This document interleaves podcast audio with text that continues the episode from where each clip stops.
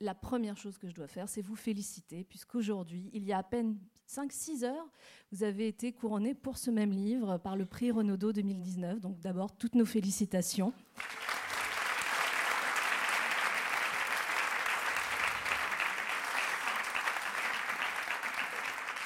J'ajouterai à cela que nous allons évidemment échanger pendant une heure. Nous prendrons le temps de prendre quelques questions dans, le public. Euh, malheureusement, Sylvain Tesson, euh, et vous le comprendrez, devra partir assez vite après, donc ne pourra pas assurer une dédicace. Mais vous pourrez le retrouver en librairie pendant tout le mois de novembre. C'est bien ça, cher Sylvain. Euh, et bien évidemment, nous prendrons malgré tout le temps, au moins des questions, pour que vous puissiez échanger avec lui. Donc je ferai en sorte de vous faire passer un micro avec grand plaisir. Alors, euh, Sylvain Tesson, euh, faut-il encore vous présenter un petit peu quand même pour la forme?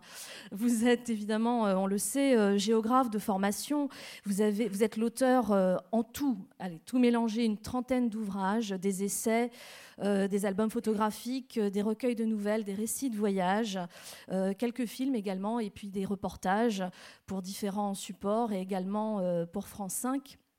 Vous avez euh, reçu en 2019 le concours euh, de la nouvelle pour Une vie à coucher dehors, ainsi que le prix de la nouvelle de l'Académie française. Puis en 2011, le prix Médicis Essai pour euh, Dans les forêts de Sibérie. Alors, une phrase m'a marqué dans ce livre, et nous y reviendrons évidemment. Ne mettez pas de boule caisse, les loups vont peut-être chanter.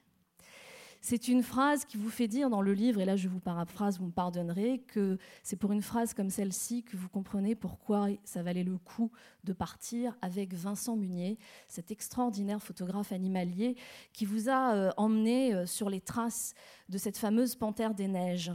Euh, cette panthère des neiges, avant de partir à sa rencontre, Vincent Munier, dont nous allons parler, parce que c'est important d'en parler, son travail est magnifique pour ceux qui ne le connaîtraient pas, il vous a d'abord invité à la traque, on va dire, d'un animal un petit peu plus modeste, le blaireau. Vous dites d'ailleurs dans le livre, et je ne le savais pas, que Tesson signifie blaireau. C'est étrange. Racontez-nous un petit peu cette rencontre euh, avec Vincent Munier et pourquoi euh, vous a-t-il proposé cette, cette aventure, cette première aventure déjà? Bonsoir, merci euh, Marie-Madeleine. merci à la Maison de la Poésie de me recevoir. J'ai beaucoup de plaisir à venir sur cette scène parce que j'aime non seulement la Maison de la Poésie, mais j'aime cet intitulé. J'aime qu'un lieu s'appelle Maison de la Poésie. Euh, euh, Vincent Munier, pour répondre précisément à votre question, c'est un photographe que je connaissais depuis un certain nombre d'années parce que, non pas que je m'intéresse beaucoup à l'image et à la photographie, je comprends comprends jamais très bien, puis je vois pas très bien mais c'est précisément parce qu'il euh, s'est spécialisé dans la photographie de ce qui est assez invisible et de ce qui n'est pas évident. C'est un photographe animalier euh, qui a choisi de consacrer la plupart de son travail aux animaux qui se sont adaptés à des écosystèmes très hostiles, plutôt nordiques, subarctiques ou antarctiques, et des écosystèmes de haute altitude où vivent des bêtes qui se sont adaptées à des conditions très difficiles et qu'on ne voit quasiment pas. Et même quand elles apparaissent, elles sont soit dissimulées dans leur substrat, très bien camouflées, à peine discernables, soit les conditions atmosphériques et climatiques euh, brouillent la vision. Alors on voit une ombre fugace qui passe dans un rideau de brouillard ou derrière une brume. Autant dire que ce n'est pas un photographe de l'immédiat, du donné, euh, euh, de l'évident. Euh, c'est un photographe qui euh, s'intéresse plutôt aux arrière-plans. Pour cela, je trouvais, moi, qu'il était plutôt un artiste figuratif ou un peu évanescent plutôt qu'un technicien de la photographie. Un jour, et là je réponds précisément à votre question, un jour, il m'a proposé de l'accompagner. Or, accompagner ce photographe ne veut pas uniquement dire qu'on va assister au travail technique, d'un technicien de l'image qui met ses appareils pour photographier des paysages. Non, ça veut dire qu'on va faire une expérience de l'approche de ce qui est quasiment refusé, de ce qui se refuse, de ce qui se dissimule. Et c'est cela qui m'intéressait, c'est qu'il y avait dans euh, ce qu'il me proposait, c'est-à-dire ce que vous avez appelé la traque, la piste animale, l'affût, l'attente, il y avait une dimension Philosophique, c'est un bien grand mot, métaphysique encore plus grand, mais enfin spirituel. C'est ça le mot finalement, euh, une dimension sacrée.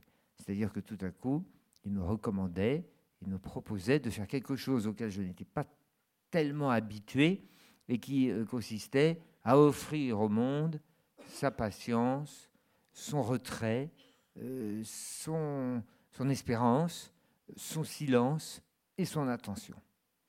Alors voilà, après, euh, puisque vous avez évoqué le, début, enfin la chronologie de, cette amitié qui est assez récente avec Vincent Munier, vous avez raison, il m'a proposé d'abord, parce qu'il faut, toujours faire les choses chronologiquement euh, et de manière logique, avant d'aller voir les panthères, il m'a proposé de m'initier à l'art de l'affût avec un animal que vous qualifiez de plus modeste, mais enfin qui a ses vertus tout de même, et qui est le blaireau. Alors malheureusement, par une espèce de distorsion sémantique, on a fait de ce nom, de cet animal magnifique, la désignation du caractère abruti humain. Quand on dit un blaireau, en général, ça n'est pas très, euh, agréable. Et euh, il m'a euh, proposé de venir avec lui au bord de la Moselle pour observer des blaireaux. Et c'est comme ça que j'ai connu l'affût. Et c'est surtout comme ça, si vous me permettez de le dire, parce que c'était plus anecdotique, mais lui, lui-même ne le savait pas. Moi, je le savais depuis longtemps. Il se trouve que mon nom, je m'appelle Tesson, et le Tesson en, vieux français, c'est un dérive d'un mot latin, euh, d'une racine qui est le taxos, qui a donné le nom de taxidermie et de taxinomie, l'art de nommer les bêtes, puis ensuite l'art de les empailler, taxidermie. Et le taxos, ça veut dire le blaireau. C'est devenu en, bas latin. Le, taxos, c'est le mot bas latin qui est devenu en français le tesson. Enfin, en gros, tesson, ça veut dire le blaireau. C'est faux quand même. Mais, mais l'animal, euh, euh, l'animal, quoi, pas l'expression précisément l'animal. Alors, ce que j'ai trouvé, évidemment, c'est un, jeu de mon propre esprit en le lisant, mais je trouvais quand même assez amusant d'imaginer qu'en vous invitant à aller traquer le, blaireau et, avec ce rapport avec, l'origine de votre nom, quand on lit la suite de votre livre, on se dit c'est presque comme s'il vous avait invité à une rencontre avec vous-même, dans le sens où, en traquant un animal, euh, évidemment qu'on va à la recherche de, l'animal merveilleux, de la baleine blanche que vous évoquez d'ailleurs dans votre livre, mais d'une certaine façon, on va aussi à la rencontre de soi, puisque avant d'avoir la révélation, la rencontre, il y a d'abord l'attente, il y a la patience, il y a euh, l'affût que vous évoquez, et là, forcément, c'est avec soi-même qu'on est confronté avant tout, n'est-ce pas? Oui, il y a un phénomène très étrange dans l'affût et qu'il euh, qu'il m'a été finalement d'une certaine manière refusé de vivre parce que j'avais organisé ma vie autour de l'idée du mouvement perpétuel, de la frénésie euh, et de probablement cette illusion. Enfin, je, ne veux pas établir mon propre procès, c'est pas une tribune, c'est pas un tribunal ici, euh, c'est une scène. mais c'est quelque chose qui que, que je m'étais à moi-même refusé en croyant que c'était par le, le, défilement des kilomètres et, le changement perpétuel de décor qu'on pouvait faire naître l'intensité euh, et la variété des situations. Enfin, en gros, euh, si je parle moins cuistrement, ce que je croyais, c'était que c'était en m'agitant euh, que j'allais convoquer comme ça des images amusantes. Et, et c'est l'exact contraire que propose l'affût. L'affût propose une descente, une attente, une descente en soi. Et c'est pour ça que lorsque vous parlez de la rencontre avec soi-même, c'est très vrai. Étant donné qu'on accepte de passer des heures devant un paysage tout à fait lugubre, où il ne se passe rien, en espérant l'arrivée d'un animal qui probablement ne viendra pas, ben à ce moment-là, il faut chercher d'autres expédients pour pas devenir fou. Alors qu'est-ce qui se passe? Et eh ben à ce moment-là, comment on commence à essayer de se demander si on a une vie intérieure? Et alors, c'est une sorte d'expérience du vide, d'ailleurs. Il se trouve que, heureusement, je n'ai pas le vertige, donc je peux plonger en moi-même. Euh, parce que, par moments, enfin, il y a des, êtres, euh, il y a une inégalité chez l'homme, comme vous le savez peut-être. Et euh, il y a en tout cas une, inégalité qui repose sur le fait que nous, nous sommes inégalement dotés d'une vie intérieure. Il y en a qui se suffisent à eux-mêmes et qui n'ont pas besoin du défilement des kilomètres et de la variété des paysages et des situations et des rencontres, qui ne sont pas dans cette espèce de dialectique folle de surenchère de nouveautés et qui ne demandent pas à la vie ce que Bergson, dans l'énergie spirituelle, appelle le perpétuel jaillissement d'imprévisibles nouveautés. Il y en a qui n'ont pas besoin de ça. Il y en a qui, quand ils se mettent devant un paysage, aussi, euh, monotones soient-ils, réussissent à, intensifier le, temps et à trouver qu'il s'agit d'un beau voyage que de rester immobile devant le vide. moi, c'est vrai que ce n'était pas tellement ma complexion. Alors j'ai dû apprendre ça. Et alors, d'où ce que vous appelez le face-à-face avec soi-même, c'est vrai. Alors, cependant, je vous trouve un petit peu sévère avec vous-même sur la question du mouvement, parce que vous dites dans, Petit traité sur l'immensité du monde, vous dites à un moment, paradoxalement, c'est quand j'avance, euh, c'est quand j'avance devant moi que tout s'arrête. Et en même temps, cette idée du mouvement, ce n'est pas seulement la quête de la nouveauté, c'est la nécessité d'arrêter le temps. Ce temps qui s'arrête malgré tout dans cette immobilité qui est celle de l'affût, vous trouviez cet arrêt du temps à travers le mouvement nomade. Oui, oui, oui, vous avez raison. Il y a ce que je cherchais surtout, si je suis très honnête avec moi-même, parce que tout ça, c'était une manière que je trouvais de formuler euh, la, mécanique, enfin les raisons de, cette mécanique du mouvement perpétuel. Alors je trouvais qu'il y avait peut-être une manière de, euh, d'essayer d'anoblir le mouvement frénétique en disant qu'il s'agissait d'une convocation du temps, d'une injonction au temps de ralentir. Enfin, tout ça, ce sont quand même beaucoup des, formulations, des, des, tentatives, si vous voulez, de tordre un peu le bras à la réalité en lui donnant des noms qu'elle n'a pas vraiment. Euh, la, vérité concernant le mouvement, c'est que j'éprouvais un goût, non pas à m'esquinter, mais à, l'effort physique. Je, je, sentais tout de même qu'il y avait dans ce qu'on peut appeler le, je sais pas, le, sport, quoi, le sport, la, dimension sportive de la vie, mais jusqu'à un certain épuisement, je trouvais qu'il y avait quelque chose qui d'abord me permettait de faire un dérivatif à mon, à mon énergie euh, euh, physique, quoi, qui, qui, est, bonne, qui, qui et puis qui ne connaît pas trop de... je suis assez peu fatigué. Alors il me fallait euh, trouver un tapis où je pouvais me battre. Vous voyez comment on faisait quand, on battait les tapis qui étaient suspendus à la corde. Alors c'est ce que je faisais avec mon propre corps sur la piste. Et puis vient un moment où on s'aperçoit que tout ça est un peu stérile euh, et qu'on ne peut pas euh, bâtir une vie sur la moisson des kilomètres et de la distance. Alors j'étais très content qu'arrive cette rencontre à point nommé, à un moment où je cherchais un moyen euh, d'arriver à un petit approfondissement, enfin encore qu'il fallait être extrêmement attentif à ne pas user de mots abusifs, un petit approfondissement intérieur par une autre méthode. Et il m'en a offert une qui était de m'asseoir et de regarder. Alors d'une certaine manière, donc pendant le temps en tout cas de, cette quête, vous abandonnez la, course horizontale au profit d'une sorte de quête plus verticale, au sens propre comme au figuré d'ailleurs, puisque vous allez monter sur un plateau à, plus de 4500 mètres d'altitude, par moins 25, moins 30 degrés, pour partir en quête de cette panthère des neiges.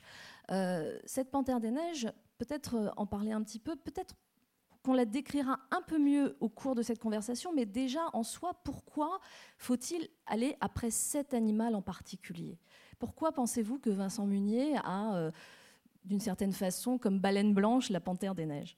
Pour des raisons de difficulté. Euh, c'est l'animal, c'est l'un des animaux, euh, c'est le grand félin qui domine la chaîne alimentaire du Tibet. Il y a une tétralogie, non pas wagnérienne, mais carnassière au Tibet, l'ours, la panthère, le lynx et le loup. C'est comme dans la chanson bretonne, le renard et la belette, mais là c'est l'ours, la panthère, le lynx et le loup. Voilà la tétralogie du carnassier du Tibet. Et celle qui couronne cette tétralogie, c'est la panthère. Pas d'ennemi, pas de prédateur, elle règne. Enfin si, il y a, l'homme qui la braconne, mais euh, elle règne. Elle est la plus forte. C'est-à-dire que les autres carnassiers sont éventuellement ses concurrents puisqu'ils attaquent ses proies, mais il ne l'attaque pas, elle, n'a pas de prédateur. Donc c'est la souveraine. Ça, c'est probablement la première raison pour laquelle elle peut attirer euh, davantage que d'autres espèces, d'ailleurs à tort, euh, qui ne sont pas moins intéressantes en termes d'adaptation darwinienne, mais qui sont moins spectaculaires. Deuxièmement, elle est très difficile à voir puisqu'elle a bâti toute son adaptation biologique sur la dissimulation. C'est-à-dire que vous pouvez passer à quelques mètres d'elle sans la voir. Si vous étiez une panthère, la preuve que vous n'êtes pas une panthère, c'est que je vous vois. Si vous étiez une panthère. Là, on peut pas me louper avec mes. Euh, non, mais eh, esthétiquement, vous avez sa souveraineté, vous avez son port, vous avez son maintien, vous avez sa grâce. J'ai bien fait de venir. mais vous n'avez pas, vous n'avez pas sa euh, capacité extraordinaire de fusion dans, le, dans, dans l'espace et dans le substrat. On ne la voit pas. Alors, probablement, mais là je ne peux pas parler pour Vincent Munier, mais il y a probablement chez un photographe euh, qui s'attaque euh, un exercice très difficile de capter ce qui est incaptable et de montrer ce qui n'est pas bon, ce qui se refuse, ce qui recule, ce qui disparaît. Il y a probablement une, volonté bah, d'aller au plus dur. C'est une contrainte. C'est comme un poète préfère écrire avec des alexandrins avec coupure à l'hémistiche parce que c'est difficile. Enfin, il y en a certains qui aimaient, euh, un peu moins maintenant. Mais enfin, ça, a compté à un moment. On, on, pensait, je pense qu'il y a un moment dans la production artistique, on a pensé que la contrainte créait une forme de qualité et accroissait peut-être la qualité du résultat lorsqu'il était contraint par des directives euh, et des méthodes difficiles. Alors lui, je pense qu'il y a chez lui euh, une attraction pour ce qui est quasiment impossible, c'est-à-dire euh, euh, faire en sorte que la panthère s'approche de soi. Ça, c'est la deuxième chose. Et puis la troisième, c'est que moi, je croyais cet animal disparu. D'ailleurs, l'ensemble des biologistes dans les années 60 pensaient qu'elle avait disparu. Elle, a été rephoto, enfin, elle a été photographiée pour la première fois dans les années 60. On la pensait disparue. Moi, j'étais persuadé qu'elle n'existait pas. J'avais souvent voyagé en Himalaya, au Tibet. J'y pensais souvent. Euh, j'en rêvais parfois, mais je me disais, là, euh, je ne la verrai jamais. Et puis voilà tout à coup, il me proposait de voir ce que j'avais cru euh, être disparu. Donc vous voyez, pour toutes ces raisons-là, je, je, me suis dit que la panthère était vraiment l'animal total, absolu. Mais je corrige ce que je viens de dire en disant qu'il faut se méfier à ne pas transposer les défauts de la société du spectacle au monde animalier. Euh, or, il y a un peu du côté société du spectacle dans la quête de la panthère. On veut voir la panthère parce que c'est l'animal le plus difficile à voir et on veut cocher la case de la panthère. Vous voyez, c'est cette espèce de pensée de, de, c'est cette espèce de pensée qui est apparue assez récemment et qui consiste à faire de sa vie une espèce de, dimanche de, course. Quand on va faire des courses au Galeries Lafayette, on est content d'aller chercher des beaux objets on a un peu l'impression parfois qu'on fait ça de nos vies. On veut cocher des cases, on veut traverser des rayonnages en se saisissant de beaux objets, et c'est pas tout à fait ça que, qu'il faut faire. La panthère est un animal certes spectaculaire, mais la chaîne alimentaire se distribue de 6000 mètres, enfin la sienne, sa chaîne alimentaire à elle se distribue de 6000 mètres à 4000 mètres, et dans l'espace, dans l'intervalle de ces 2000 mètres d'altitude, il y a une foule d'animaux, des insectes aux charognards, des rongeurs aux félins, euh, des loups euh, aux, caprins, et qui sont tous, qui ont tous leur beauté. Comme dirait Aristote, chaque animal fait sa part de vie et de beauté. Alors voilà, au bout d'un moment, on quitte. La, panthère, si vous voulez, c'est la grande revue du Lido. Elle descend comme ça. elle n'a pas de plumes, elle a pas de plumes, mais enfin, elle pourrait avoir des plumes. Elle aurait des plumes, on ne serait pas, on serait pas surpris. On se dirait oui, elle a bien fait de les mettre comme ça. Elle descend, c'est le musical. Mais il y a quand même des figurants qui sont aussi magnifiques et tragiques. Oui, d'ailleurs, cette, quête euh, qui, prend un peu les allures du voyage d'Ulysse avec Ithaque, c'est-à-dire que c'est un peu c'est le Graal, la panthère, mais avant l'apparition. D'ailleurs, le mot est, choisi. Euh, à dessein, c'est-à-dire qu'il y a quelque chose de, mystique ou de spirituel dans l'apparition de la panthère, mais avant d'atteindre ce moment-là, il y a tout un tas de rencontres que vous allez faire. Il y a les yaks euh, notamment, euh, qui sont là et qui eux-mêmes règnent déjà sur, euh, sur ce plateau. Et finalement, c'est le Graal, mais avant, il y a un voyage jusqu'à temps de l'atteindre. Le livre, c'est aussi ça, c'est raconter non seulement l'attente, mais aussi les différentes rencontres que vous allez faire. Oui, il y a une approche. On peut considérer que le Tibet, qui est un plateau, est aussi un parvis. Quand on rêve à l'objet de son désir, c'était quand même ce, qui, ce, qui, motivait, ce qui initiait ce voyage. Pour arriver à l'objet de son désir, il y a l'espérance, euh, puis il y a l'approche, ensuite il y a éventuellement la traque, puis il y a l'attente, et tout à coup peut-être il y a l'accomplissement.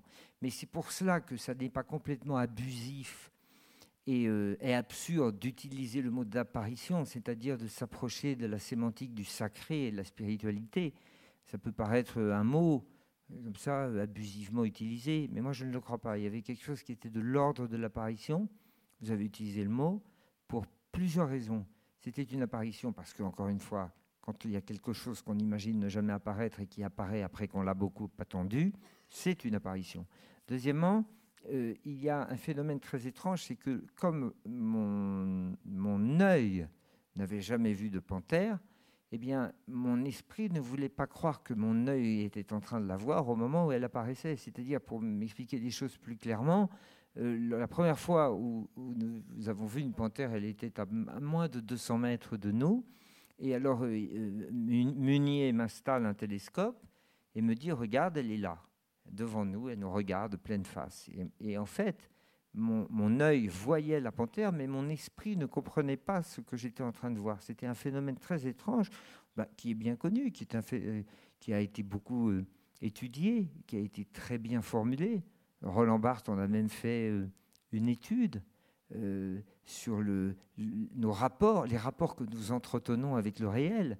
Nous voyons très bien ce que nous connaissons nous détectons ce que nous savons être existant et nous avons énormément de mal à nous rendre compte que nous sommes en train de voir des choses dont nous ne imaginons pas que nous les verrions un jour. Si bien que cette panthère que mon œil voyait, mon esprit a mis beaucoup de temps à comprendre que je la voyais. Alors ça, c'est ça aussi qui nous amène dans les, davantage dans les parages de, l'apparition que de la simple rencontre. Mhm. Euh, vous dites à un moment, on pourrait s'échiner à explorer le monde et passer à côté du vivant. Est-ce que ça exprime, euh, même si je déteste le mot, une forme de regret? Euh, Est-ce que vous vous êtes dit à un moment, toutes ces années, il y a des choses que j'aurais pu voir et que je n'ai pas vues? Oui, moi j'ai rencontré quelques animaux sauvages dans ma vie parce que j'ai tellement circulé que statistiquement c'était normal que je tombe un jour nez à nez avec un loup, avec un renard, avec des ours. Ça m'est arrivé à plusieurs reprises, mais sans jamais avoir convoqué ces rencontres. C'était des rencontres fortuites. J'en ai même eu en France. J'ai rencontré sur des toits des fouines avec lesquelles je suis tombé nez à nez alors que j'étais en train, moi, tranquillement et normalement, de grimper sur une corniche. Et puis tout à coup, il y avait des fouines qui étaient là en pleine nuit. Alors ça, ce sont des ce sont des incidents de parcours. Mes rencontres avaient jusqu'alors été des accidents. Euh, et j'ai pensé en circulant au Tibet avec Munier et en me rendant compte, lorsqu'il me montrait des bêtes que je, dont je n'avais même pas l'idée qu'elles puissent être là, eh je me rendais compte que j'avais beaucoup circulé, mais presque aveugle, dans une espèce de cécité, enfin dans une ignorance. Et ça m'a laissé penser que nous étions beaucoup plus regardés que nous le croyions nous sommes épiés, nous sommes scrutés. Ça m'a rappelé un peu mes promenades, parce que je me suis beaucoup intéressé à un moment à l'architecture gothique et mes promenades dans les, cathédrales gothiques, où finalement nous sommes regardés par des gargouilles, des créatures, des tarasques, enfin des créatures de l'ornementation architecturale, et qui nous regardent pendant que nous passons. Et nous ne le savons pas, mais elles sont là. Et c'est quelque chose de très stimulant finalement, de très enthousiasmant de savoir que nous traversons des paysages et nous sommes regardés par des bêtes qui nous ont détectés, qui nous épient, qui nous suivent du regard, qui attendent que nous débarrassions le plancher et, que nous et dont nous ne soupçonnons même pas l'existence. Ceux qui la soupçonnent, ce sont les peintres, ce sont certains artistes qui, euh, dans leurs euh, euh, travaux, dans leurs œuvres, se sont amusés parfois, je ne sais pas si c'était un amusement, mais ont, ont essayé de signaler que la nature était pleine de regards. Il y a cette très belle gravure qu'on connaît de Bosch. Le bois a des yeux, la prairie a des oreilles, où Bosch euh, grave dans les branchages des yeux qui regardent le, spectateur, qui lui-même regarde le, visiteur, qui regarde le tableau et qui se rend compte que la forêt est pleine de regards. Si vous le permettez, je vais lire un, extrait euh, de votre livre et on commentera juste après. Dans ce haut parvis de la vie et de la mort, il se jouait une tragédie difficilement perceptible, parfaitement réglée. Le soleil se levait, les bêtes se pourchassaient pour s'aimer ou se dévorer. Les herbivores passaient quinze heures par jour, la tête vers le sol. C'était leur malédiction. Vivre lentement, occuper à paître une herbe pauvre mais offerte. Pour les carnassiers, la vie était plus palpitante. Il traquait une nourriture rare dont la rafle constituait la promesse d'une fête de sang et la perspective de siestes voluptueuses. Tout ce monde mourait et les corps déchirés par les charognards mouchetaient le plateau. Bientôt les squelettes brûlés d'ultraviolets se réincorporaient à la valse biologique. Cela avait constitué la belle intuition de la Grèce antique. L'énergie du monde circulait en un cycle fermé, du ciel aux pierres, de l'herbe à la chair, de la chair à la terre, sous la houlette d'un soleil qui offrait ses photons aux échanges azotiques. le bardo Todol, livre des morts tibétains, disait la même chose qu'Héraclite et les philosophes de la fluctuation. Tout passe, tout coule, tout s'écoule. Les ânes galopent, les loups les pourchassent, les vautours planent, ordre, équilibre, plein soleil, un silence écrasant, une lumière sans filtre, peu d'hommes, un rêve. Euh, j'ai choisi ce passage parce qu'il euh, il m'a fait penser euh, à une remarque que vous faites, je crois que c'était dans la forêt de Sibérie, vous parlez du satori, c'est ce moment de pleine conscience, après lequel, une fois qu'on l'a ressenti, une fois dans sa vie, on court désespérément et probablement pour ne plus jamais le retrouver. Et j'ai eu le sentiment qu'il y avait quelque chose de ça dans ce passage, c'est que tout d'un coup, il y a le constat que pour le règne animal, ce, satori, il est permanent. Euh, cette pleine conscience, elle existe paradoxalement puisqu'il s'agit d'animaux euh, et que la conscience est censée être le propre de l'homme. La façon dont vous racontez le cycle de la vie animale donne le sentiment que quelque part la pleine conscience, c'est eux qui la possèdent. Oui, mais ça c'est indéniable. Enfin, euh, chez l'animal, je ne sais pas si c'est une pleine conscience, bien que nous ne sachions pas grand-chose. Euh, tout ce que nous décrétons euh, sur le règne animal, ce sont des suppositions, des intuitions et des propositions. dénier aux animaux la conscience, je ne sais pas si c'est une très bonne idée. Enfin, je sais que Heidegger a dit que les animaux étaient pauvres en monde. Enfin, euh, je ne sais pas, il n'a jamais rencontré une panthère, parce qu'on n'a pas, pas tellement l'impression ni qu'elle ait lu Heidegger, ni qu'elle soit pauvre en monde. Euh, alors, les animaux sont dans une pleine conscience, je ne sais pas, mais ils sont dans une pleine présence. Voilà, ça, ça n'est pas du discours vague de dire ça. Ils sont dans une pleine présence, puisqu'ils sont parfaitement adaptés à l'endroit où ils sont. Ils savent parfaitement ce qu'ils veulent faire. Ils sont déterminés par leur code génétique. Ils ont l'impératif de souscrire à la définition de la vie.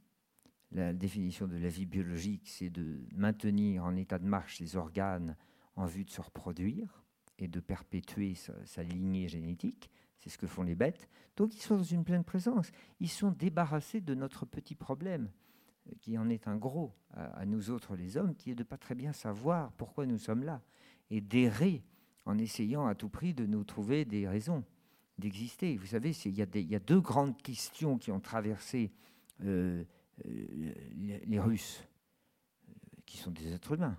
Donc, c'est les Russes qui. Il y a la question de Lénine que faire? Que faire? Ça, c'est la question que se pose l'homme sans cesse. Stodilat. À quoi d'ailleurs Lénine ajoutait Ikto vinavat et qui est coupable? Enfin, la, la grande question russe, c'est que faire? Que faire Et puis il y a une question que Tchékov dans une petite pièce qui s'appelle L'ours, euh, fait dire à ces personnages qui n'arrêtent pas de, faire des, de se comporter très mal et de vivre follement, et sans cesse ils se disent Mais qu'avons-nous fait? Qu'avons-nous fait? Qu'avons-nous fait? Si bien que l'homme est, quelqu'un qui erre un peu inquiet en se disant Alors que faire maintenant? Et puis une fois qu'il a agi, il se dit Mais qu'avons-nous fait? Mon Dieu, qu'avons-nous fait? Eh bien, les animaux qui sont à présence pure ne sont pas des Russes. Ils sont calmes, ils sont dans leur présence pure, alors que vous appelez leur pleine conscience, oui, enfin en tout cas, ils sont euh, parfaitement euh, inscrits, inscrits dans des cadres de, de, leur, de leur nécessité. Ils agissent selon leur nécessité. Euh, c'est la raison pour laquelle moi j'avais l'impression qu'ils nous offraient une, une forme de, d'enseignement, de, d'apaisement bien entendu, de noblesse certainement, parce qu'il y a une noblesse dans ce comportement qu'il sait parfait, qui sait ce comportement, qui connaît euh, ses pleines limites.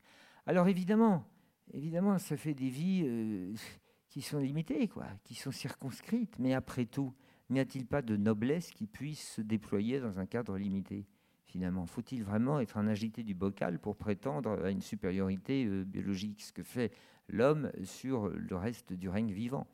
Euh, moi, j'ai eu l'impression, quand je voyais les yaks, quand je voyais la panthère ou quand je voyais des ours, parce que j'ai vu des ours, il y a un mois j'étais au Tibet, j'étais devant des ours euh, que je n'avais pas vus lors du premier voyage que je raconte dans le livre, eh bien, ces ours et ces panthères semblaient tout à fait débarrassés de l'inquiétude. Voilà, l'animal n'est pas inquiet. Il y a les loups aussi que vous avez rencontrés qui chantent, selon Vincent Munier. C'est pour ça que je disais, je donnais cette phrase tout à l'heure, le chant des loups. Euh, il va même aller jusqu'à chanter avec eux au point qu'un loup va venir à votre rencontre. Et alors là, sa réaction est assez surprenante, enfin du point de vue humain. Euh, c'est qu'il arrive, en, il dévale euh, la, montagne, il arrive en courant, et vous dites hein, que vous êtes un petit peu inquiet, et en fait il s'arrête net.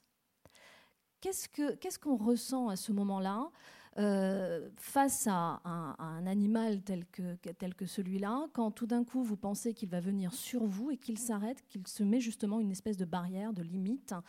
Est-ce que ça, nous dit que justement on n'est pas du même monde, qu'il y a une séparation très claire entre, entre vous et lui, euh, et que lui la connaît oui, euh, la, scène, vous l'avez racontée, euh, Munier chante, un loup arrive attiré par ce chant qu'il croyait émaner d'un congénère.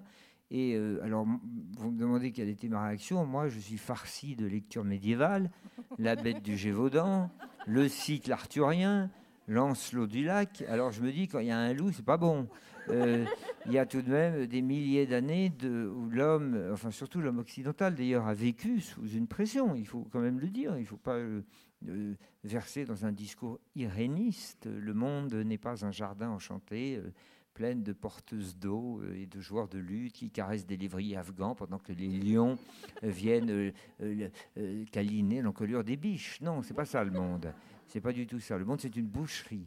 C'est un carnage permanent et il est tout à fait probable que dans les campagnes de l'Europe, qui étaient régies d'ailleurs par des climats difficiles, parce que le XVIIIe siècle, par exemple, a été un, climat de refroidissement tout à fait intense, il y a eu des difficultés à vivre avec les loups qui faisaient des razzias, qui opéraient leurs razzias sur les fermes isolées et dans les villages les loups sont aux portes de Paris, etc. On connaît tout ça et finalement, d'une certaine manière, même notre psyché à nous autres, hommes modernes du, de l'année 2019, du 21e siècle, même notre psyché est encore imprégné de cette légère défiance avec le loup. Or, quand on le voit arriver devant soi, euh, moi, j'étais pas très fier. Alors, je m'appuyais sur le comportement de Munier. Je me disais, moi, je ne connais, rien, donc je le regarde. Si je vois qu'il s'inquiète pas, moi-même, je ne m'inquiéterai pas. Et de fait, il était tout à fait calme. Mais il m'a dit, tu verras qu'il va s'arrêter près de nous parce qu'il va détecter que nous ne sommes pas des, on n'est pas des leurs, quoi. On n'est pas des siens. Il va comprendre que le chant qu'il pensait venir de la bouche, enfin de la gorge ou du larynx c'est un congénère, euh, ne, ne, ne, vient pas d'un des siens. Et effectivement, c'est ce qui s'est arrêté, et c'est ce qui c'est ce qui est arrivé. Il s'est arrêté à une cinquantaine de mètres de nous. Il y a un mois, nous étions, il y a exactement un mois, un mois pile, euh, au début du mois d'octobre, nous étions à 5000 mètres d'altitude en train de faire un affût et nous avons vu des ours. Et les ours sont venus. L'ours du Tibet n'est pas comme l'ours de Sibérie, c'est pas un petit ours, c'est un gros ours. D'abord, on l'appelle l'ours hirsute. on imagine, c'est un gros ours. Et alors, ils nous ont vus, ils nous ont détectés parce qu'on était mal cachés. Et ils sont approchés de nous, ils étaient trois. Et là, là, j'ai eu une inquiétude parce que Munier était inquiet. Et à un moment, mais Munier est un, garçon, il faut dire, qui est très euphémistique. Hein. il a un petit côté très britannique. Et alors, à un moment, à un moment, les ours se sont approchés. Ils étaient à 200 mètres de nous, puis à 150 mètres. Et il m'a dit il faut qu'on se lève.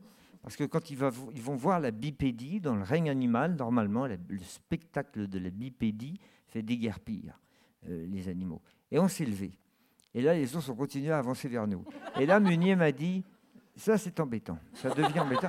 Alors à ce moment-là, on est parti, on est parti, on a reculé, il ne faut surtout pas partir en courant, parce que là, on déclenche l'envie de poursuite. On est parti, comme ça, on a reculé, et puis finalement, ils se sont arrêtés, et puis on a pu regagner nos installations beaucoup plus bas dans la, dans la pente. Mais euh, ça a été le seul moment où j'ai senti une, une légère inquiétude chez lui. Alors, euh, la figure de, la panthère, euh, qui est, euh, malgré tout ce que vous attendez, malgré toutes les aventures que vous vivez jusque-là, c'est l'attente extraordinaire. du coup, en attendant, en patientant, on invoque le souvenir, le fantasme, le questionnement. et la panthère, qui d'ailleurs est très chargée en symbolique, d'ailleurs vous l'évoquez à travers l'art, le rapport entre la panthère et la femme, il y a euh, l'invocation de deux figures féminines, l'amante et la mère. Pourquoi ce parallélisme au-delà de la figure féminine qui peut être euh, rapprochée à la, euh, raccrochée à la panthère? Mais le parallélisme, ça n'était pas une invocation. c'était une, constatation. C'est-à-dire que tout à coup, des visages, des souvenirs, des images, des visions enfouies, peut-être éteintes en moi, se sont révélées dans l'apparition de la panthère.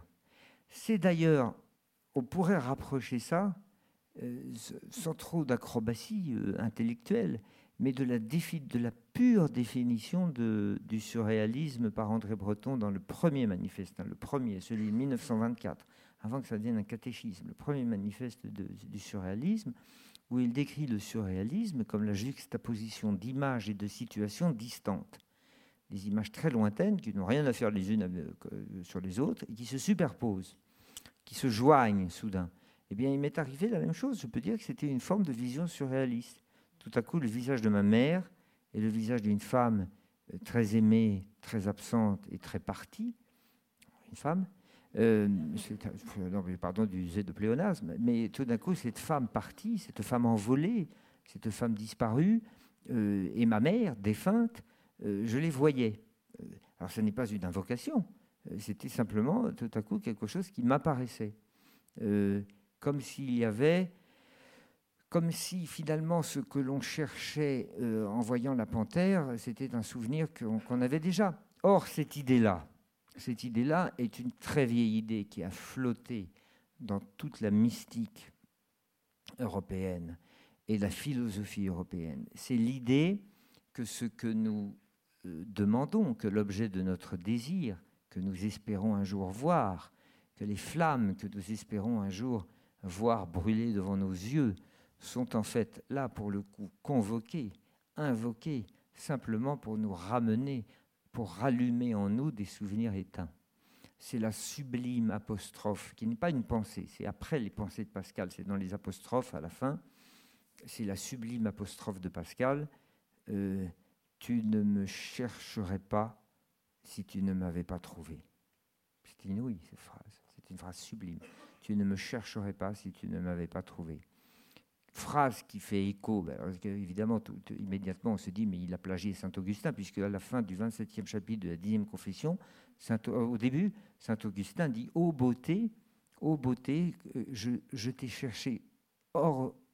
je t'ai cherché au dehors de moi-même, mais tu étais au dedans de moi-même. C'est la même idée.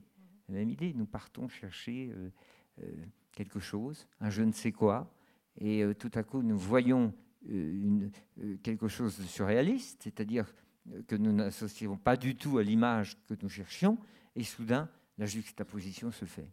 Et si vous permettez que nous filions jusqu'au bout cette idée de l'objet, de la recherche, euh, qui est en fait déjà contenue en soi-même avant même que nous trouvions ce que nous cherchions, il y a un petit poème, alors assez méconnu, de Jean de la Croix, euh, poète espagnol du grand siècle, du grand siècle, né à l'époque du Gréco, et qui écrit dans un petit poème, dans un, sonnet, quatre, quatre vers, pour la tout entière beauté, ne risquerait quoi que ce soit, sinon pour un je ne sais quoi que d'aventure on peut trouver. C'est super, j'aime énormément cette idée-là, et en fait je ne l'ai compris qu'après, que finalement ces apparitions de visage dans la, panthère, je les avais en moi, mais il me fallait la panthère comme il faut euh, un amadou pour que le briquet s'enflamme, il faut frapper de silex. Alors voilà, c'est ce que je pourrais dire sur euh, le visage de la panthère euh, qui tout à coup a révélé, comme un bain révélateur révèle une photographie, eh bien, le visage de la panthère révélait un autre visage, mais c'est normal, il était déjà en moi. Tu ne me chercherais pas si tu ne m'avais pas trouvé. Alors, vous avez évoqué tout à l'heure la question, quand on parlait de l'affût, la question de, la patience, et j'aimerais qu'on développe un petit peu cette notion. Euh, la patience, euh, c'est évidemment attendre quelque chose en acceptant l'idée que ça va tarder à arriver, mais ça peut aussi être attendre quelque chose en acceptant l'idée que ça n'arrivera pas. Euh, et vous exercez cet exercice, pardon, mais euh, à, enfin, voilà, à cet acte de la, de la patience euh, qui euh, relève quasiment quelque chose de mystique finalement dans cette attente. Est-ce que c'est quelque chose de nouveau pour vous, cette patience quasi ascétique d'une certaine façon. Est-ce que ça révèle quelque chose en vous à ce moment-là, cette attente? Oui, je crois que c'est assez nouveau pour nous tous qui appartenons à notre siècle, puisque nous, vivons, euh, nous vivons dans une immense entreprise de, dans une, immense entreprise de formation de, nos, de nos psychismes, selon l'idée que tout ce que nous voulons peut apparaître tout de suite c'est le, grand projet qui est peut-être merveilleux. Je ne loin de moi l'idée de faire un jugement euh, et de critiquer ce que je déteste. Euh, donc je ne le ferai pas. Mais euh, c'est de la grande, l'immense entreprise d'avènement de, de, la machine, depuis, je ne sais pas moi, je ne sais pas s'il y a une année zéro de tout cela, mais mettons 4, 5 décennies de la grande machinerie digitale, dont les promoteurs nous disent que c'est le salut de l'humanité. L'immense avènement de cette grande machinerie, affirme que nous pouvons euh, obtenir l'objet de nos désirs immédiatement. Alors sous forme virtuelle certes, mais euh, nous pouvons. C'est le tout tout de suite d'Internet. Et l'affût euh, vous dit le contraire. L'affût vous dit peut-être rien jamais. Mais c'est précisément dans cet intervalle, qui est le refus du tout tout de suite et qui est l'adhésion au peut-être rien jamais, c'est dans cet intervalle que tout se passe. Parce que d'abord, le peut-être rien jamais, c'est pas tout à fait vrai. Il se passe, comme nous, l'évoquions tout à l'heure, toujours plus de choses dans un environnement naturel que nous le croyons. Et si les choses ne se passent pas, c'est parce que nous ne prenons pas le soin de les regarder. Et si nous ne voyons rien, c'est parce que nous n'avons pas porté une attention à ce qui se passait autour de nous. Et si euh, les choses nous échappent, ce n'est pas parce qu'elles n'existent pas, mais c'est précisément parce qu'elles nous échappent. Et pour qu'elles ne nous échappent pas, il ne faut pas courir après, mais il faut les laisser venir à soi. Alors c'est pour ça qu'il faut faire attention, ça n'est pas non plus une mystique, la patience. La patience est toujours récompensée. Euh, lorsque l'on ne voit pas la panthère, on voit des charognards qui passent, euh, peut-être des herbivores courront-ils euh, sur, les, versants. Et puis, il y aura de toute façon toujours les nuances de la lumière. Et après, selon que l'on soit plutôt une âme ou une nature, ou que l'on soit plutôt d'une culture, du panorama, eh bien, on pourra toujours euh, combler sa patience euh, par euh, les fluctuations des nuages et du ciel. Après, il y a des, il y a des échelles de regard. on peut régler, chacun le fait d'ailleurs, chacun a un esthétisme qui n'est pas tout à fait réglé sur les mêmes focales, pour utiliser un vocabulaire de photographe. On n'a pas tout à fait des goûts qui, euh, qui, sont, euh, qui projettent notre regard par les mêmes lentilles. Il y a des êtres qui sont des êtres panoramiques. Ils aiment les paysages, ils aiment les reliefs, ils aiment les ciels, ils aiment les, nuances de la lumière. Et puis il y a des êtres qui sont entomologiques, qui pour combler la patience regarderont les détails. il y en a, il y a, des, êtres. André Breton, André Breton, son bureau était couvert de coquillages, de je sais pas quoi, de montres, de, de, masques, enfin d'objets, d'artefacts qui étaient parfois tout petits. Euh, un Allemand comme ça, philosophe du XXe siècle, qui a beaucoup écrit sur la guerre, mais qui après a arrêté de s'intéresser à la guerre et puis il n'en avait plus. Alors il, il s'est intéressé aux insectes et aux papillons et il s'est mis à chasser les, scarabées et à penser qu'il y avait dans chaque scarabée quelque chose d'un éclat de l'équation de l'univers. Alors c'était un homme, lui, de l'entomologie et non pas du panorama. Puis il y a des êtres, au contraire, qui sont des êtres qui englobent tout. Puis il y a des êtres qui font les deux. Il y a Victor Hugo. Alors Victor Hugo, il voit l'océan, il fait 20 000 vers. Et puis après, il voit un crabe et il fait également 20 000 vers. Il fait les deux. Alors lui, c'est formidable parce que la focale, le télescope devient microscope. Voilà, il y a les êtres du microscope et les êtres du télescope. Alors, quand vous êtes à l'affût, selon que vous soyez un être du télescope ou du microscope, eh bien vous, euh, vous comblez le sentiment de vide que vous impose l'affût par l'observation des herbes ou l'observation euh, de, l'horizon.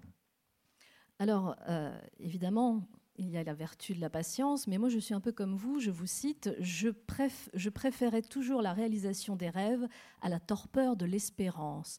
Et elle va finir par arriver, cette panthère. Et là, j'aimerais que vous nous racontiez, même si c'est évidemment raconté dans le livre, ce moment où vous la voyez pour la première fois, et pas tellement le moment où vous la voyez, mais au moment où vous voyez son regard, parce que c'est ça aussi qui est très très fort, c'est ce regard euh, qui, à son corps défendant, j'ai envie de dire, raconte quelque chose. Euh, la première fois que, que j'en ai vu une, tout à coup, elle a tourné la tête. Nous avait-elle détecté Je ne sais pas, parce qu'on prend quand même beaucoup de précautions. Et j'ai vraiment eu son regard dans mes yeux. Et à ce moment-là, elle a baillé. Elle a baillé, alors que je pensais qu'elle allait me sauter dessus. Alors, euh, alors heureusement, j'étais quand même habitué à procurer cet effet à mes interlocuteurs, parce que ce n'était pas la première fois. Euh, et elle a baillé. On m'a dit plus tard que peut-être que c'était de faim. Mais je ne crois pas. Je crois qu'elle a baillé parce qu'elle voit, elle voit un être humain, elle baille. Voilà l'effet que fait l'homme à la panthère des neiges. Il y a très peu d'attaques d'ailleurs d'hommes. De temps en temps, elle rafle des, enfants, puisqu'elle s'attaque vraiment parfois à des enfants. Mais un adulte a peu de chances de se faire attaquer par une panthère. Donc voilà, elle a baillé. Et puis après, j'ai croisé plusieurs fois le regard. Le regard de la panthère. Oui, ce que ça dit, si tant est que ça dise quelque chose, mais ce qu'on peut essayer de penser que dit le regard de la panthère le jour où on le croise, puisqu'il faut, on est, enfin, et puis après tout, ben voilà, on va pas se flageller non plus. C'est notre propre que de mettre des mots sur les choses que nous vivons, puisque nous ne sommes pas que des êtres de perception pure, nous sommes aussi des êtres de langage. Donc de temps en temps, il faut formuler les choses. Alors moi, ce qui m'a plu de formuler, c'est l'idée que dans ce regard, il y avait une forme de mépris, mais de mépris euh, mystique, enfin de mépris hautain, enfin de distance en fait. C'est donc une vertu. Euh, la, distance, c'est la vertu dont le mépris serait le pendant, euh, le, pendant le défaut. Voilà, le mépris serait le défaut de la, de, de, la distance. Et il y a une distance dans le regard de la panthère, il y a même plus qu'une distance, il y a un abîme. Il y a un abîme insondable. C'est-à-dire qu'il ne faut pas trop jouer à l'idée que, sous prétexte qu'on a fait des études de naturalisme et qu'on sait et qu'on comprend les panthères, il ne faut pas imaginer que nous réduisons l'immense fossé euh, tout à fait qu'on ne peut pas combler entre les bêtes et les hommes. Euh, il y a une séparation, il y a une rupture, elle porte un nom, elle porte un nom biologique, ça s'appelle le néocortex. Un jour, nous nous sommes levés, notre néocortex s'est développé euh, dans l'espace que nous libérions dans notre os frontal et qui a permis le développement de ce cerveau. Euh, alors pour le meilleur et pour le pire. Pour la chapelle Sixtine d'un côté et puis pour Stalingrad de l'autre. Euh, voilà, alors c'est ça que l'on ressent quand on voit le, regard de cette panthère, parce qu'il est très brûlant, il est très ardent, puisque vous me demandiez de le décrire. C'est un regard qui est très ardent, mais on imagine bien à quoi ça ressemble une panthère, d'autant qu'on en a tous vu dans les, représentations ou des photographies. C'est un gros chat, quoi, mais c'est un gros chat qui ne veut pas copiner.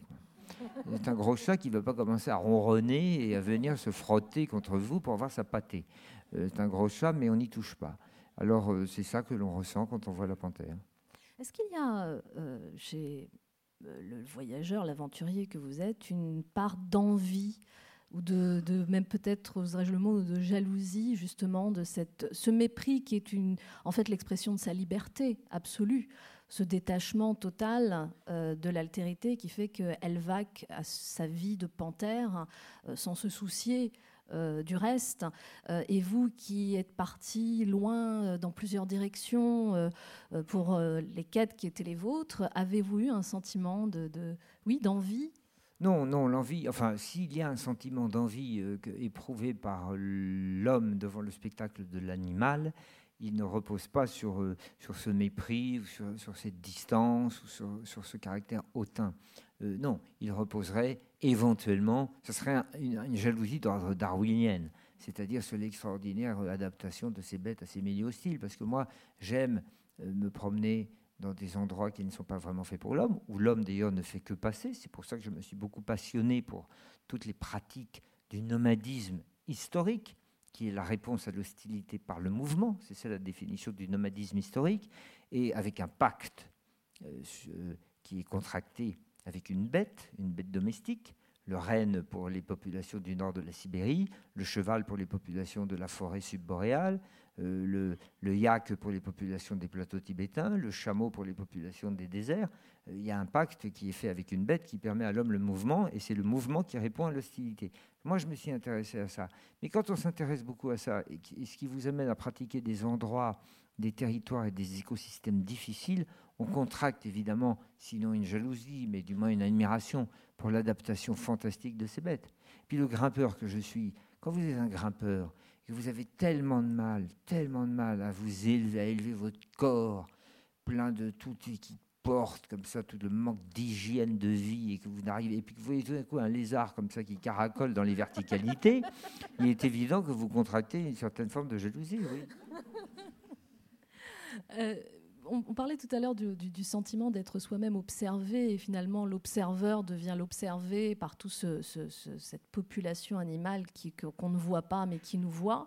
Euh, pour ce qui est de la panthère, euh, vous avez dit elle baille, donc elle ne vous observe pas. Euh, c'est-à-dire que ça va euh, jusqu'au bout de la démarche. Il n'y a pas, c'est peut-être pas du mépris, mais il y a une indifférence totale. Est-ce qu'on se sent encore observé ou est-ce qu'on se sent finalement pas à sa place une fois qu'on a rencontré l'animal qui était l'objet de sa quête? Non, mais il faut définir le terme d'observation. C'est-à-dire que l'animal vous observe parce qu'il fait une observation territoriale. Il vous observe comme, je ne sais pas, moi, une sentinelle observerait qu'un passant sur un, sur le parvis de la citadelle dégage la place. Euh, nous, c'est une autre observation. Nous, c'est une observation qui essaie de retirer des informations et éventuellement de manifester une admiration. Ce n'est pas tout à fait le même degré d'observation. Euh, alors, quant à l'idée que nous ne sommes pas à notre place, euh, oui et non. oui et non, puisque précisément le, dans ces endroits-là, l'homme ne fait que passer. Il n'y a pas d'installation humaine au Tibet dans l'intervalle écosystémique de la panthère qui, je le rappelle, vit jusqu'à passe à 6 000 mètres d'altitude et vit et descend à peu près à 4500 mètres. Et 4500 mètres d'altitude, c'est l'altitude où on trouve de la vie permanente au Tibet. C'est presque l'altitude du Mont Blanc. Mais là-bas, euh, avec la correction de la latitude, euh, on peut trouver encore euh, des herbes et vivre toute l'année dans ces territoires. Alors, on ne peut pas dire qu'on n'est pas, pas à sa place. À 4500 mètres, l'homme est à sa place.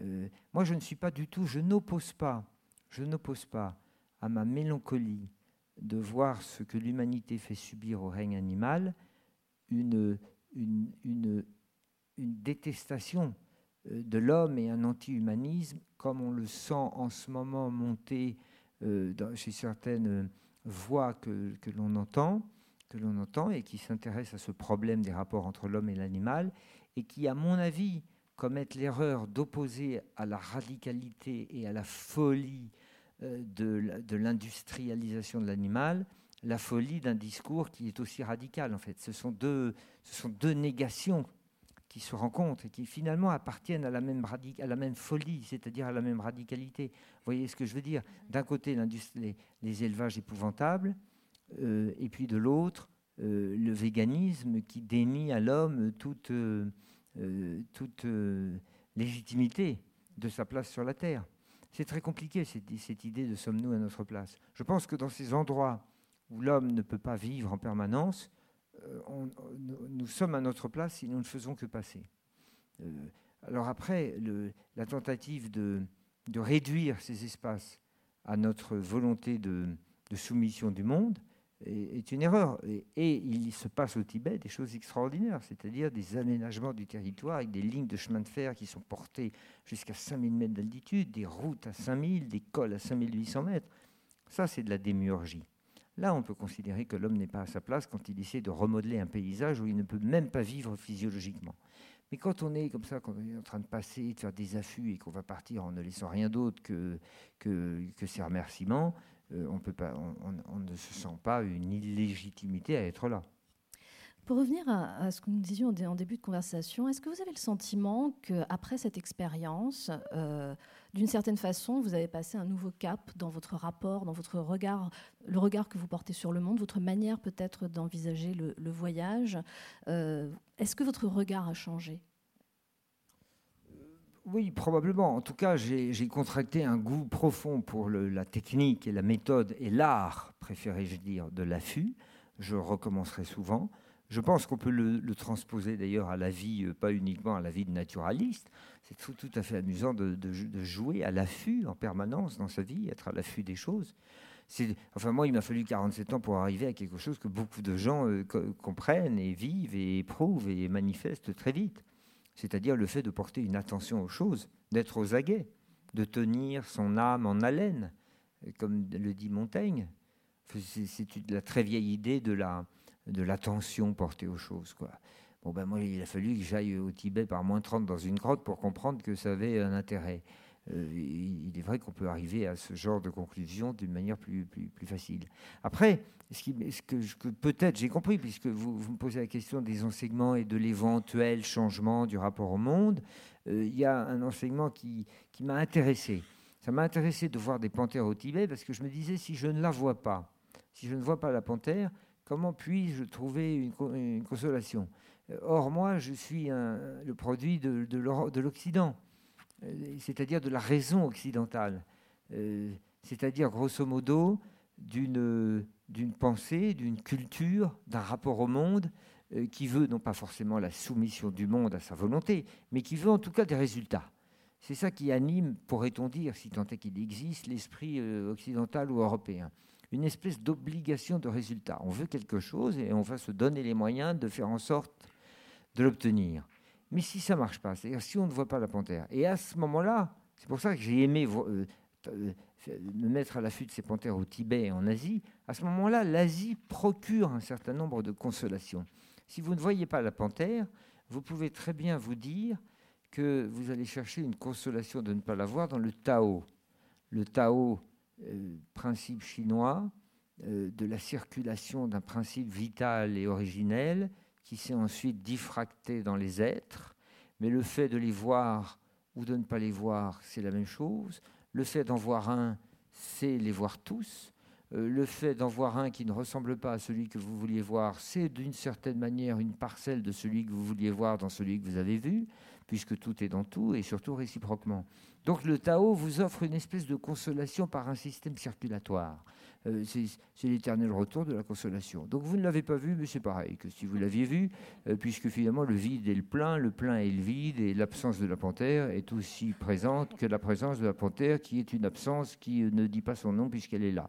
Alors le Tao, première consolation. La deuxième consolation euh, qui est plus fine, qui est plus difficile, qui requiert un exercice, D'ailleurs, cet exercice est devenu le yoga. Le yoga qui connaît beaucoup de succès ici depuis quelques années. Euh, c'est l'exercice de, Krishna. De Krishna avec son cocher Arjuna pendant la grande bataille, chapitre 7 du Mahabharata. Alors le Mahabharata c'est très long à lire, alors vaut mieux lire le chapitre 7 qui s'appelle le Bhagavad Gita, où euh, Krishna dit à Arjuna, mais euh, sois équanime. si jamais tu obtiens ce que tu veux, sois pareil que si tu n'obtiens pas ce que tu veux. Euh, tout, ton malheur vient du, trébuchement que crée le fait de ne pas avoir euh, l'assouvissement de ton, désir. Et c'est parce que tu cherches à avoir quelque chose que tu deviens malheureux, car si tu ne l'obtiens pas, euh, tu, vas être triste de ce manque. Et, il faut au contraire arriver à une équanimité. Ça, c'est la leçon de Krishna. Si j'avais pas vu la panthère, j'aurais dû me trouver aussi content que si je l'avais vue. Et puis il y a la troisième leçon qui, couronne toutes les autres, qui est la plus belle, parce qu'elle vitrifie tout. C'est la leçon bouddhique. Euh, le Bouddha, il dit, mais le désir, c'est ça qui crée la souffrance. La souffrance, c'est le désir. Donc cessez de désirer de voir des panthères, car c'est le début de, vos problèmes. Alors finalement, voilà, l'Asie m'offrait toute une pharmacopée, euh, mais heureusement, je n'ai pas eu à y puiser, puisque premièrement, j'ai vu la panthère, et deuxièmement, rien de tout cela ne m'aurait consolé, parce que j'aurais quand même voulu la voir, parce que je ne suis pas un sage euh, asiatique, les yeux fermés sous un arbre. Alors, Sylvain Tesson, dans, dans, deux secondes, nous allons prendre des questions dans la salle. Si vous le voulez bien, j'espère qu'on a un micro. Je, voilà, je prends un petit peu d'avance, et si vous le permettez, je vais lire un dernier petit extrait. J'ai appris que la patience était une vertu suprême, la plus élégante et la plus oubliée. Elle aidait à aimer le monde avant de prétendre le transformer.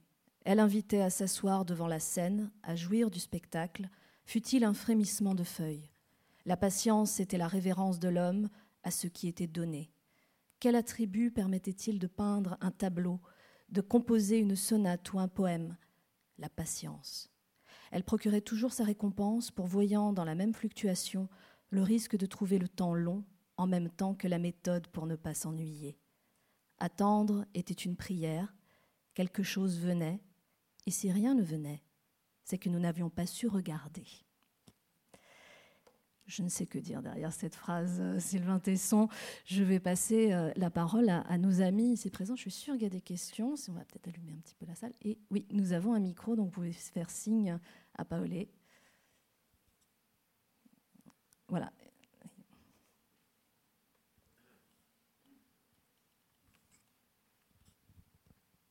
comment fait-on quand euh, on a un peu maîtrisé le temps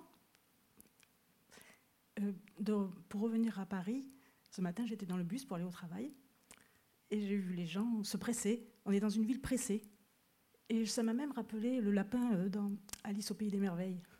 Comment fait-on psychologiquement pour revenir, une fois qu'on a vu la panthère justement, et qu'on a un petit peu maîtrisé le temps, pour venir dans une ville pressée? Comment fait-on pour revenir dans une ville pressée une fois qu'on a appris un peu à maîtriser le temps? Alors, d'abord, je tiens à dire une chose, c'est que euh, moi, je ne veux pas du tout mettre dos à dos euh, un, monde dont, je viens. Qui, moi, je suis un urbain euh, du, 21, enfin, du 20e siècle, d'une société moderne dans laquelle je vis.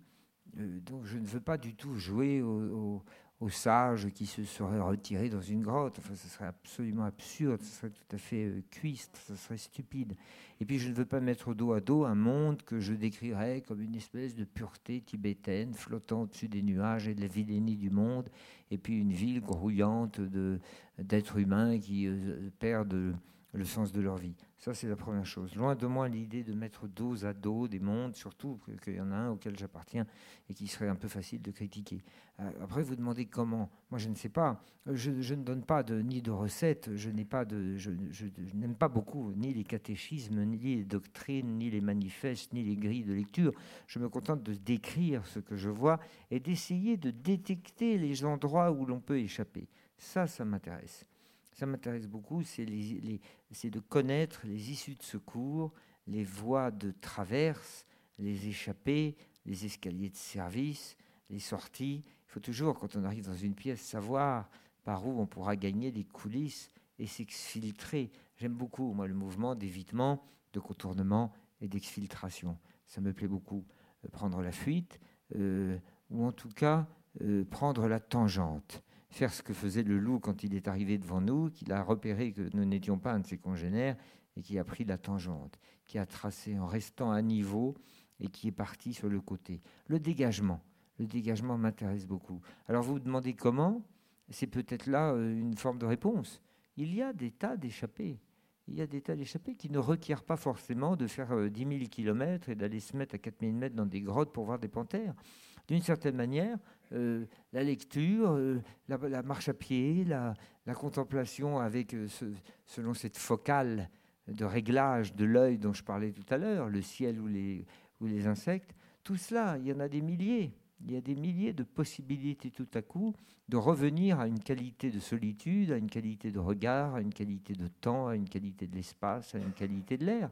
Ça demande simplement un travail qui consiste à connaître les échapper, à connaître les contours de ce que l'on veut, à connaître sa mesure, à connaître ce que l'on ne veut pas, et à savoir où sont les portes que l'on peut pousser euh, pour échapper à, à, cette, euh, à ce clignotement perpétuel.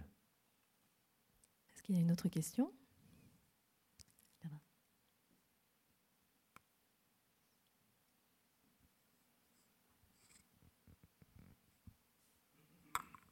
Merci, bonsoir.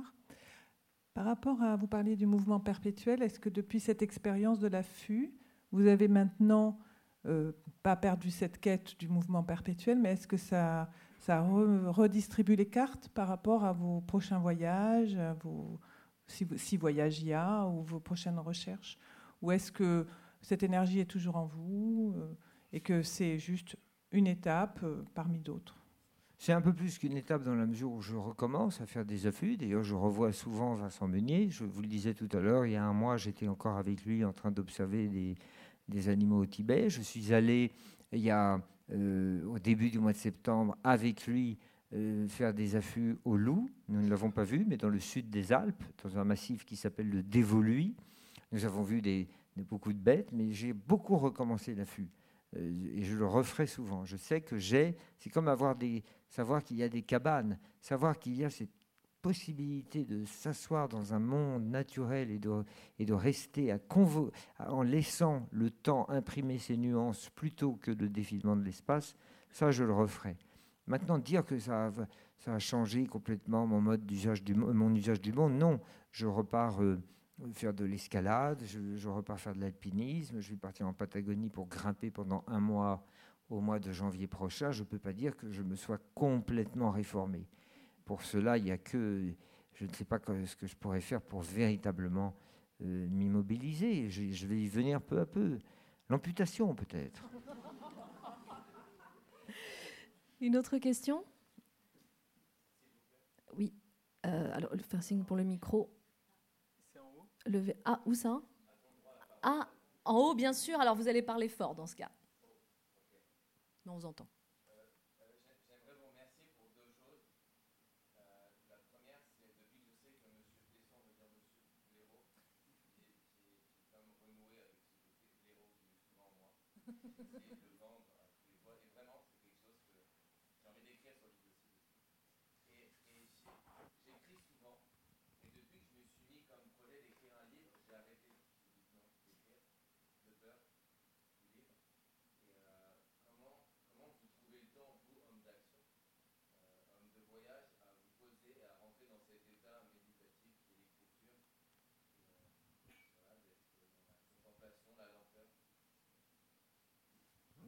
Parce que dans l'apparente diffraction de, des expériences que je vis, euh, je pars parfois en bateau, parfois dans la montagne, parfois je, je, pars, euh, euh, je suis en perpétuel mouvement et je vis des expériences très différentes. Et j'ai une unité, une unité qui coiffe toutes ces expériences qui sont apparemment très diverses, très variées et parfois antinomiques. Je coiffe ça d'un seul ciment unitaire qui est l'écriture. L'écriture, c'est le second plan de ma vie. C'est une vie sourde qui est comme le basse continuo dans, la musique. Il y a le basse continu, comme le bourdon euh, de la cornemuse, euh, avec le son aigrelet euh, du chanteur de la cornemuse qui module la mélodie, mais il y a un basse continuo. Et c'est ça l'écriture qui lit, qui lit du verbe lier, qui les, les l'apparente diffraction des expériences que je vis.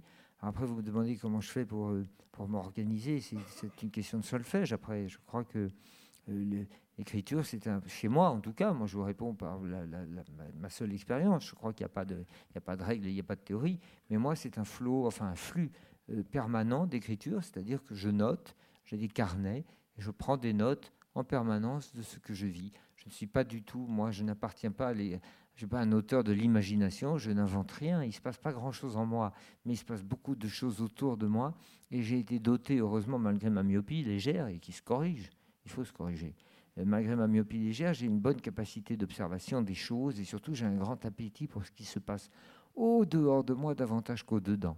Je ne suis pas encore arrivé à l'aveu de saint Augustin que tout se passe au dedans de soi.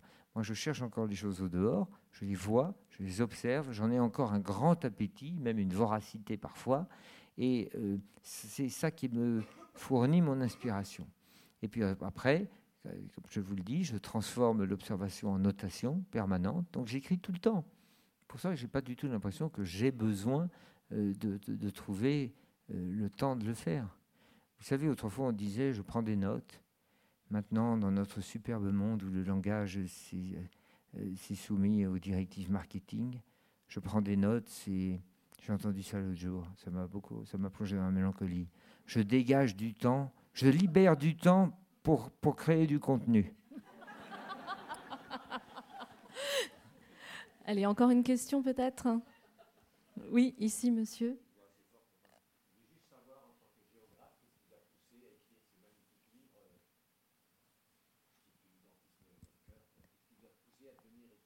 Ah, de géographe ah ben, C'est une question qui me fait plaisir parce que d'abord, ben, je salue le géographe qui est en vous, puisque j'ai bien compris que vous êtes géographe. Moi, j'ai fait des. Ah, vous êtes typographe. Ah, mais vous, vous, vous avez. Ah, bon, mais votre question, c'était. Ah, ben, je, je, répondais mal parce que j'ai cru que vous disiez géographe. Je vous en veux pas du préfixe, mais je préfère celui de géo. Moi, j'aime j'aime l'écriture du monde. J'aime l'écriture du monde. C'est parce que j'ai étudié la géographie je ne sais pas si c'est pour ça que je suis devenu écrivain, mais j'ai compris que la géographie me donnait une, une, forme de, de, grille de compréhension du réel. C'est la science d'ailleurs la plus littéraire des sciences exactes. Elle emprunte un peu à toutes les autres sciences. Le géographe essaie de comprendre le monde, la disposition du paysage, la création tectonique du paysage, et puis ensuite les aménagements que l'homme y a apportés. C'est ça la géographie. C'est donc une extraordinaire euh, euh, opportunité qui nous est offerte, une occasion qui est donnée à celui qui étudie la géographie de lire le monde. À ce moment-là, on ne peut jamais s'ennuyer. Que vous soyez dans un centre urbain, dans une périphérie suburbaine ou bien dans un espace sauvage, vous avez une occasion d'appliquer la grille de lecture de la géographie. Et c'est merveilleux. Vous convoquez un peu de la climatologie, de la, de, la botanique, euh, de la faune, bien entendu, de, de l'histoire agricole, de, l'architecture, de, la géomorphologie. Et puis vous faites une tambouille et vous essayez de comprendre ce qui s'est passé. Qu'a-t-on fait pour en arriver là comme diraient les Russes, qu'avons-nous fait, qu'avons-nous fait Qu'a-t-on fait pour en arriver là Qu'est-ce qu'ont fait les grandes forces magmatiques pour créer ces montagnes Comment a-t-on fait pour créer ces vallées qui montent à l'assaut des montagnes avec l'urbanisme Tout ça est passionnant. Et je crois que ça fournit une telle, le simple, la simple description, qui évidemment euh, a, beaucoup moins de succès qu'aujourd'hui. C'est vrai que vous lisez le, Capitaine Fracasse, les 60 premières pages de description du château. Ça ne tiendrait plus aujourd'hui, c'est plus possible il faut, il faut aller plus vite. Il faut aller plus vite. À partir du moment où on a décrété qu'on pouvait euh, réduire une pensée en tweet, eh bien à ce moment-là, 60 pages pour décrire des fenêtres à meneaux dans un château en ruine, c'est trop. Mais ça, il n'en reste pas moins que la description me paraît non seulement une très belle, un très bel art, mais me paraît aussi une forme de dévotion, de politesse que l'on peut rendre au monde qui est autour de nous. Quand on aime le réel, quand on aime la réalité, on peut penser que nous autres, les hommes, on peut lui offrir une chose, c'est les mots. Alors c'est peut-être ça qui m'a convaincu que euh, je trouverais un plaisir à, décrire. Et comme je suis ni photographe ni peintre, ben, je donnais quelques mots à ce que je voyais. Voilà, à un moment, je, me dis, quand je lis le journal de Jules Renard, qui est une, lecture merveilleuse, quotidienne, vous, allez picorer dans ce journal, on s'aperçoit que Jules Renard fait cadeau de ses aphorismes aux scènes de la vie qu'il voit.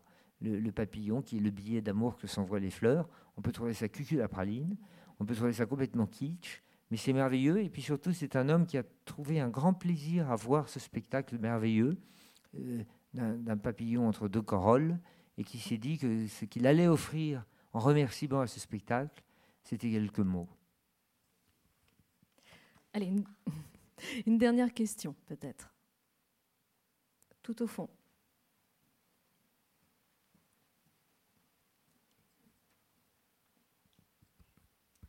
Bonsoir, merci beaucoup pour votre intervention. Et j'avais juste une petite question par rapport à vos terres de destination. Vous avez parlé de Patagonie, vous avez parlé de Tibet, de Sibérie, mais est-ce que vous avez une attirance pour l'Afrique, par exemple? Est-ce que ce sont des, terres qui, vous, qui, qui, excitent votre imagination? Et si oui, euh, moi je représente une ONG euh, qui travaille beaucoup euh, en Côte d'Ivoire, notamment sur le parc de la Comoé, qui est patrimoine mondial de l'UNESCO. On accompagne des éco-gardes qui justement sont dans l'affût, l'affût des animaux pour leur protection. Et si un jour vous êtes intéressé, on serait vraiment très heureux de vous, de vous accueillir. Voilà.